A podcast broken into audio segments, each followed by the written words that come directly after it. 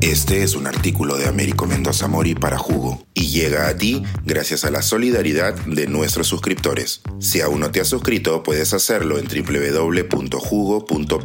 Ahora puedes suscribirte desde 3 dólares al mes.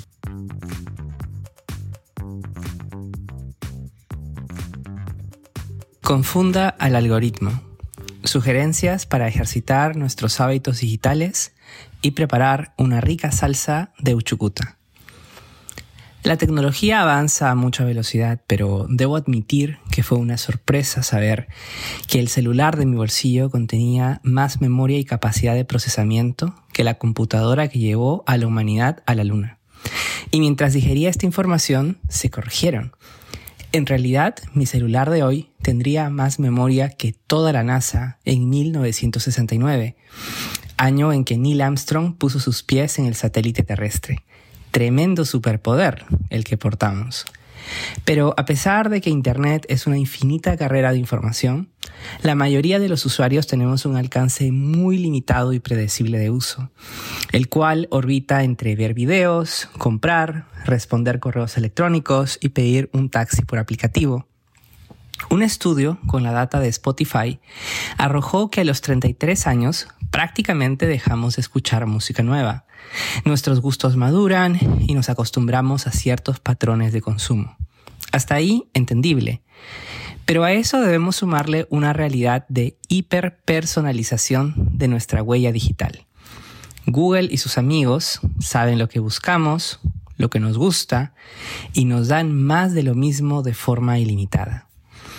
Y del mismo modo que esto ocurre con la música, sucede con el consumo de noticias, contenidos digitales y otras interacciones en redes sociales. Un elemento más a considerar.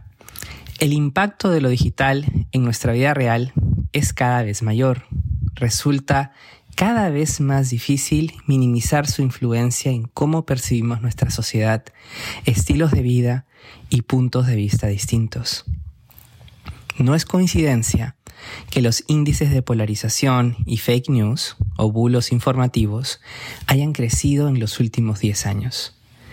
En el actual contexto han aparecido diferentes creadores de contenido digital que también son activistas culturales, ya que mediante ellos, además de disfrutar de buen entretenimiento, empatizar con nuestra sociedad multicultural. Podemos conocer más de ellos, sobre todo en países como en el Perú, es que es una forma de apoyar la generación de narrativas locales y al mismo tiempo puede ayudarnos a vencer al algoritmo de la monotonía. Aquí les recomiendo algunas cuentas en redes sociales para enriquecer su menú digital. Son creadores que ofrecen énfasis en la cultura andina. Por favor, avisen si alguna les llamó la atención. El primero es Waldir Maque, con 581 mil seguidores. No solo enseña a cocinar platos con insumos tradicionales andinos, sino que los rodea de bellos paisajes y montañas. Waldir nos cuenta que él no come KFC, sino KF Cuy, y también puede enseñarnos a servir unas ricas papitas con picante uchucuta. Está en TikTok e Instagram. Cocinando con Cholita Julia, 290 mil seguidores. Julia es una mujer de pollera que te dará buenos datos para preparar una rica quinoa, un ají de bocatay y al mismo tiempo contarte sobre los carnavales andinos en su tierra natal, Puno, en YouTube. Rocío Quilla Guamán, 197 mil seguidores. Migró de joven con su familia a Barcelona desde Perú.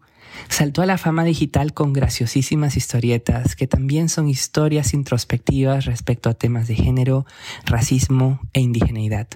Recientemente publicó el libro de memorias Marrón. Está en TikTok e Instagram. Alessandra Yupanqui, 170 mil seguidores.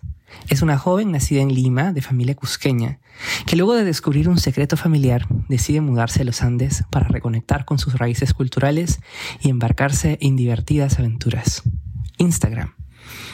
Solischa, 92 mil seguidores, vista polleras andinas mientras comparte anécdotas de su vida cotidiana en su comunidad rural de Ocopata, tanto en quechua como en español. En un día cualquiera relata su vida en el campo, cómo seleccionar las mejores papas, pero también ofrece consejos sobre cómo crear una sesión de maquillaje natural con pétalos de flores de los Andes. Está en TikTok e Instagram.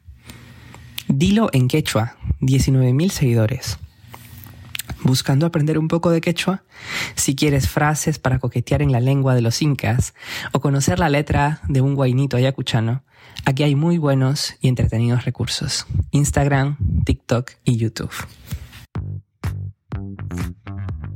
Suscríbete a Jugo y espía en vivo cómo se tramó este artículo. Nuestros suscriptores pueden entrar por Zoom a nuestras nutritivas y divertidas reuniones editoriales. Suscríbete en www.jugo.pe.